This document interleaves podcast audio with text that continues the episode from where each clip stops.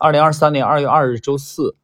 呃，我们今天呢继续《资本的秩序》啊精华解读，今天是第五十七集了啊。这本书是马克·斯皮兹纳格尔啊的著作，我本人是对对这本书是非常偏爱的啊。但可能有一些特别急躁的人，可能就啊未必就会觉得这本书啊就特别好，嗯，好在哪里？尤其是对那些就是喜欢立即呈现的人，好像这本书他给他的收获并不大。在开始今天的正式内容，今天我们这一个小节的正式内容之前，我简单说两句啊，关于行情。呃，对行情的看法，其实西米的专享的帖子，我们从去年底就开始了，啊，就是大家其实可以去呃回顾一下，从二一年的一季度，呃下跌到我们就以沪深三百为例，下跌到十月底。啊，那里至少跌了八十周以上，啊，那什么概念？惨烈的下跌。这两年，你这两年不亏，你就已经是高手中的高手了。管你公募私募，去看一看啊，尤其是去年的这个收益率啊，就比谁的惨，连老八都是负的。但问题是，只看一年嘛，你不能只看一年，所以投资它是一个长期的活儿。然后到十二月底算，那基本上这个震荡以后再再踩回踩，这这这个跨度就超调整了差不多一百周。这种调整，这种惨烈的下跌，让很多的人都没信心了，都不愿意谈股市了，因为账面被套牢了嘛。很多散户那不用问的，肯定惨啊。但是人性其实就可笑在这里啊。对我讲，呃，我连发了几个帖子在洗米专享里面，大家可以看到啊，说这个呃，二零二三 A 股不悲观。啊，这个不悲观跟谁比了？是跟二零七二零零七年大牛市、二零一五年人造牛市比吗？不是，是跟二零二二年比。啊，你要有参照物嘛。啊，随后呢，很重要的就是大在大年一月二十，呃，在大年的这个腊月二十九，一月二十号周五的晚上更新的这期二零二三 A 股投资展望第一集。啊，我相信听过内容的人看一下。我们这个兔年啊，兔年交易的到现在四个交易日过去了，虽然才短短的四个交易日，那么这一集当中呢，其实我们的主思路啊非常清晰的得到了市场的印证，主攻方向很清楚。关于这一点，我在今天的西米又有更新啊，我补充了一只这个基金，我们已经很久没有 这个补充跟踪基金了。今天西米专享有一个，然后星球也有一只基金，这两只基金是不一样的。啊，不一样的，一个在星球，一个在西米专享，大家可以去啊关注一下。关于行情呢，我想没有更多的话要讲，因为八家公司啊，我们非常清楚的啊，在这四十多分钟的音频当中，没有听清楚的，你赶紧去重听啊。OK，我们看今天的内容，今天这一集是来自被扭曲的森林的教训啊，第五十七集。人们通过1988年灾难性的黄石大火得出了这样的结论：一百年来的火灾压制，一种对低强度自然火灾毫无容忍度的行为，使森林很容易发生致命的大灾难。因此，很明显，低强度的火焰会调动资源，并监督森林内稳态的有序演替。啊，演员的演，代替的替。针叶树和被子植物的分布就是明证。一个森林系统为了寻求平衡而进行反复循环。避免所有试图同时繁荣的事物所带来的过度生长的危险。如今，为了生存而开采资源，即放弃了迂回策略，在自然界中，就像在经济中一样，必须可以在产业上下游之间自由地转移资源。如果人类干扰了自然周期系统的自然稳态，负反馈力就会减弱。呃，从林业的角度来看，我们已经吸取了教训。一九九五年，联邦荒地消防管理政策承认野火是一个重要的自然过程，并呼吁将其重新引入生态系统。啊，关于这一点，大家可以参照一下五十六集啊，黄石公园效应。继续，我在《华尔街日报》二零一一年的一篇文章中谈，呃，读到各国央行行长也可以从他们从事林业的朋友那里学到些什么。巧合的是，联邦政府还有另一项灭火政策，在黄石国家公园大火前几年，与1984年伊利诺伊州大而不倒的银行救助计划同时实行。紧随其后的是艾伦·格伦斯潘在1987年股市崩盘后立即发表的声明，即美联储准备动用流动性支持经济和金融体系。在20世纪80年代的行动中，美联储向世界发出信号，它将不再容忍任何规模的火灾，预示着格林斯潘对策的诞生。在我们自己的金融森林中，压制是尤其成问题的，甚至是致命的。过度和不当的投资，经过一段时间的繁荣，被因自身脆弱性造成的破坏所摧毁。然而，正如我们所将看到的，即使是这种高强度的火啊，这火打了个引号啊，也会释放和重新分配资源。就市场而言，它将资本释放到此前由于货币干预的短视性啊，短视，这个长短的短视就是视力的视啊，电视的视，短视性而免受扭曲影响的领域。（括弧）奥地利学派自然很好的理解了这一点，正如我们在第七章中解释的奥地利经济周期理论一样，央行官员和干预主义者需要停止将金融系统视为一个由随机冲击驱动的系统。因为这种思维模式导致他们操纵并试图控制金融系统。从长期来看，这种循环所破坏的远远多于其暂时挽救的。他们的错误想法持续的时间越长，事情就会变得越不平衡，直到出现了一个标有投资失误的火药桶，即将在一个巨大的无法控制的火海中点燃。密度和一致性是经济。中投资不当的证据超过了可用资源的数量，投资不能超过储蓄，如同森林播种不能超过土地、养料、水分和阳光。但在这一系列干预措施下，不该发生的还是发生了。这就是经济繁荣总是虚幻的原因。在此，我们发现了一个严重的矛盾，即政府干预系统，啊，即政府干预系统的实现了与预期完全相反的目标。因此，与企业家不同的是，政府尽其所能去尝试，尽管意图是好的，却无法通过干预措施的执行来达到预期的结果。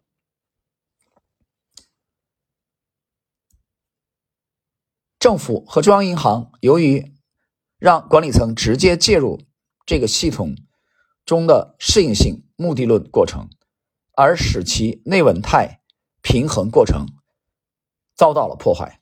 抑制市场自然的内稳态的倾向，比如宣布某个机构大而不倒，或当股市跳水就降低利率，只会让事情变得更糟，因为它人为的挽救了本该被淘汰的资产，而本来应当将资源腾出来进行另一项或许更有成效的尝试。将市场的剧烈波动归咎于羊群效应的动物精神，会让人们把注意力从本该关注的地方转移到政府的行动上。利率并不是向企业家发出的信号工具，告诉他们如何以及何时最好的为消费者服务，而是一直毫无意义的被央行操纵。利率的人为变化成为企业家屈服于错误投资的假象，因为他们相信有更多的资源啊，比如储蓄可以挖掘。货币政策不知不觉地影响着我们的时间偏好以及我们参与经济计算的能力。扭曲越严重，修正它需要的力量就越大。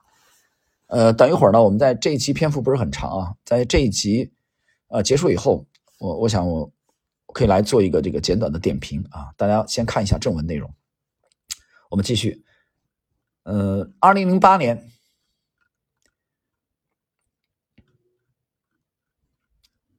大家稍等一下啊，这个可能网络的这个问题的金融危机本可以给人们敲响警钟。就像一九八八年的黄石大火一样，提醒那些所谓的管理者注意试图凌驾于系统自然机制之上的危险，而美联储却在其护林人本伯南克的引领下，自欺欺人的认为已经将每个小引燃物消灭了，啊，不会再引发毁灭性的大火了。而实际上，他所做的不过是向过度的不良投资沼泽中倾倒了人工的流动性肥料而已。结果是使其变得更易燃烧。总会有那么一天，或早或晚，我们将在下一章谈到火会重新燃起。当那一天来临时，美联储将伤感地发现，用于扑灭大火的水桶和铁铲都极度缺乏。啊，这是以上啊，今天五十七集的啊，这个作者正文的全部内容啊，这个五十七集。延续着五十六集这个黄石国家公园效应啊的这个内容，呃，他继续的论述，这里边其实今天大家大家注意听啊，他给了这个在谈内稳内稳内稳态的这个平衡的时候，他其实呃举了不止一次的关于美联储的这个例子啊，举了不止一次关于这个美联储这个主题思想就是今天的这个题目，来自被扭曲森林的教训。他谈到了干预主义，对吧？他以以美联储的这个干预行为啊打比方，这里边我也简短的谈一下自己的。谈到干预主义啊，其实这个，嗯，我们知道这部书里边相当多的内容，其实在讲奥派，对吧？讲奥派的这个奥地利投资法，讲奥地利学派的这个起源，它的渊源。嗯，这个其实也是我非常喜欢这部书的主要的原因吧。那么，既然谈到干预，其实我们呃有一种观点啊，就是你干预越多，其实混乱越多。对吧？你干预越多，其实法律保障啊就会越少，那经济增长越慢，因为大家越不愿意去投资与经济嘛。啊，大家想一想这个啊，这个这个这个这个这个问题啊，大家可以去去去琢磨一下。当然，一家之言啊，这这也是一家之言，就是说，那你说有人说，那你这胡说八道？他说你这你完全不干预啊，什么都不干预，不管不问嘛？不是不是，是这样的啊，这里边有个问题，就是。干预，这应该作为一种非常非常态的啊，我个人理解，应该作为一种非常态的行为啊。你比如说这个 government，它对啊这个经济的干预啊，它应该作为一种这个这个主要是非常态的这种，对吧？因为你的角色在那里吧啊，其实是个服服务的角色。但如果你干预到这个事无巨细啊，你干预到每一个层面啊，你干预到一张纸巾的这个出厂啊，你干预到那个纸巾在厕所怎么用。啊，都已经到了这种程度，呃，这个可能或许就，是吧？大家想一想。所以我的主要观点就是，如果你看到了一种场合，把非常态的，啊，比如说应急的时候，啊，救助的干预、强力干预，呃，修正行为作为了常态，啊，把干预作为了一种常态，呃，固定下来的，那么或许。灾难已经开始了，啊，大家想想有没有道理？所以经济学这个东西怎么说呢？啊，我们经常讲经济学，其实它本身呢，呃，不是简单的去论述这个非黑即白啊，这个正确与错误的问题。经济学其实更多的是边界的问题，啊，就叫我想起来老八的这个能力圈的问题。就你先别说你能力圈有多大，你得知道你能力能力圈的边界在哪儿。明白吧？很多人一辈子他不不明白他的能力圈的边界在哪儿，所以他经常越界。他为什么不知道能力圈的边界呢？因为他他没体系，没有系统，懂吗？他东一棒槌西，这个西一榔头东一棒槌，就这样乱抡的，所以他经常会出界啊，越出那个边界。这是老八和芒格都非常反对的，段永平也非常反对，对吧？啊，其实不单是他们了，你这个图表派的这个马克米勒维尼也好啊，这些人其实也反对。你包括彼得林奇，他们挑选公司都会有自己的标准。比如说马克米勒维尼是依据图表，啊，林奇是主要是成长股，老八呢可能是偏基本面，对吧？所以你的边界很重要。所以我们谈经济学边界，你越界，呃，你你你越界，你偶尔越界是可以的。我讲了这个非常态的干预啊，就是偶尔越界，我把它理解为，但是你把偶尔越界作为了一种这个常态，那么灾难就开始了，就开始了呀。啊，大家想想是不是，呃，这个这个道理啊，就是常态与非常态，就是某些事儿我们常态做的时候，呃，应该是没有问题的，对吧？就是你定义为你的服务性的角色啊，在非常的情况下你出手干预，啊，这不是说完全的放任不管啊，但是一旦把这个非常态的应该非常态的东西常态化，那就是一种灾难。其实你你去研究一下经济学里头一个。这个大名鼎鼎的人物，约翰梅纳德·凯恩斯爵士，当然他也是对冲基金的啊鼻祖，对吧？保罗·杜德·琼斯，啊，还没有他，还没他早啊。约翰梅纳德·凯恩斯，这个巴菲特早年对他是非常推崇的。但是凯恩斯除了对冲基金的这个啊这这出名以外，他其实更大的影响力在全球的影响力，他主要是干预主义啊。他干预主义的标签他一生啊被贴上标签了，摘不下来了。即使是这样，但是我不否认凯恩斯是一个非常的，呃有才华的啊经济学家。但是即使是这样的人物啊，即使这样有这个干预主义的鼻祖啊理论的鼻祖，影响了后世，到现在为止啊，很多人把他的这套这个理论啊 都奉为圭臬，放在一个至高无上的高度。即使是这样的人物，在他的晚年，对自己的理论也产生了质疑。有人说是吗？啊，你先别着急啊，你不信你可以去认真读一下凯恩斯的传记，我推荐你好好去读一读。呃，斯斯基德尔斯基那部啊，当然是大篇幅的，这个可能要花你很长的时间去读一读吧，好好研究一下约翰梅纳德凯恩斯，看我讲的是不是有依据。他在晚年对他的对他的这套东西已经产生了质疑。但是很遗憾啊，他寿命不是很长，所以干预主义的鼻祖就是凯恩斯，对吧？你你标签标志性的人物啊，你去研究一下他。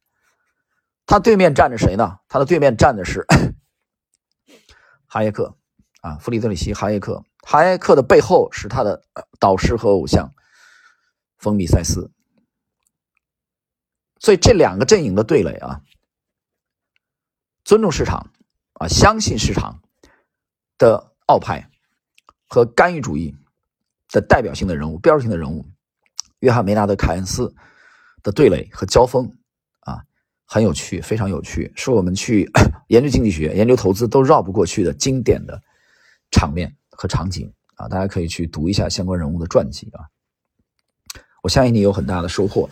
那么，我们今天这一集第五十七集内稳态里边啊，其实他举了这个。在五十六集讲这个黄石国家公园啊，这个山火啊自自发的这个调节作用，自然的啊，这让我想到了 怎么说呢？我想到了一个人物啊，这个人物可能大家不是很熟悉啊，叫黄万里，很多人可能不熟悉。呃，如果说你不熟悉他，我说他父亲，你可能有些人就知道了多一点。黄炎培，他是黄炎培先生的 呃儿子。啊，公子，啊，黄炎培的儿子。我说那黄炎培不知道是谁？黄炎培你不知道是谁是吧？呃，著名的民主人士，他在四九年九月份出席了当时的这个政协的会议，而且在建国以后啊，他担任过这个 中央人民政府的委员，做到过。全国政协副主席和人大的副委员长，啊，黄老呢是川沙人啊，川沙我去过的，在上海。其实其实上海人对吧？跟另外一位经济经济领域的大人物啊，陈云是都是上海人啊。不过一个在青浦啊，陈云在青浦。你去研究黄炎培的一生，你就知道，因为我们谈提到黄万里啊，这个黄万里的父亲。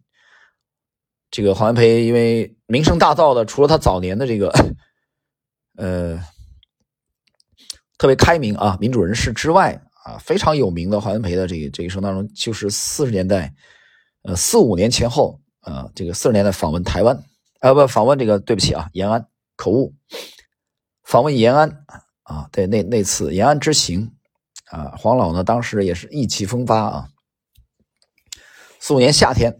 跟五名参政员一起去飞赴了延安，啊，当时啊，毛泽东率领 延安几乎所有的高层领导去迎接，到机场迎接啊。大家知道毛泽东一般不去迎接谁的啊，在我在我记忆中迎接的人到机场去迎接那就更少了啊。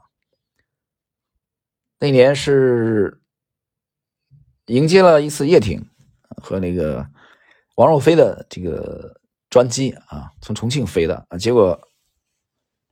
逝世了，啊，所以他很少去迎接人。然后这次访问以后，啊，他还写了一部书啊，叫《延安归来》。这里边最著名的就是皇室周期律啊，皇室周期律。然后呢，毛呢当时跟他讲啊，他说我我们已经找到了方法啊，跳出这个呃皇室周期律。这一段传为佳话，很有意思啊，在中国的。近代史当中啊，是很值得研究的一段，大家去研究一下那段啊。这里我们不讲黄炎培太多啊，主要是他的公子黄万里先生。黄万里先生呢，他是水利专家，他一生呢都是在研究水利的啊，研究水利的。早年毕业于这个西南交大啊，就现在的西南交大啊，当时叫唐山交通大学，后来是在美国伊利诺伊大学 得了这个工程，获得了这个工程博士的学位。他一生很有意思啊，他反对了两大工程，但是呢都没被采纳，没被采纳。嗯，高寿九十岁离世，黄万里就提出过，呃，这种这种反对啊，但是 怎么说呢？是吧？所以，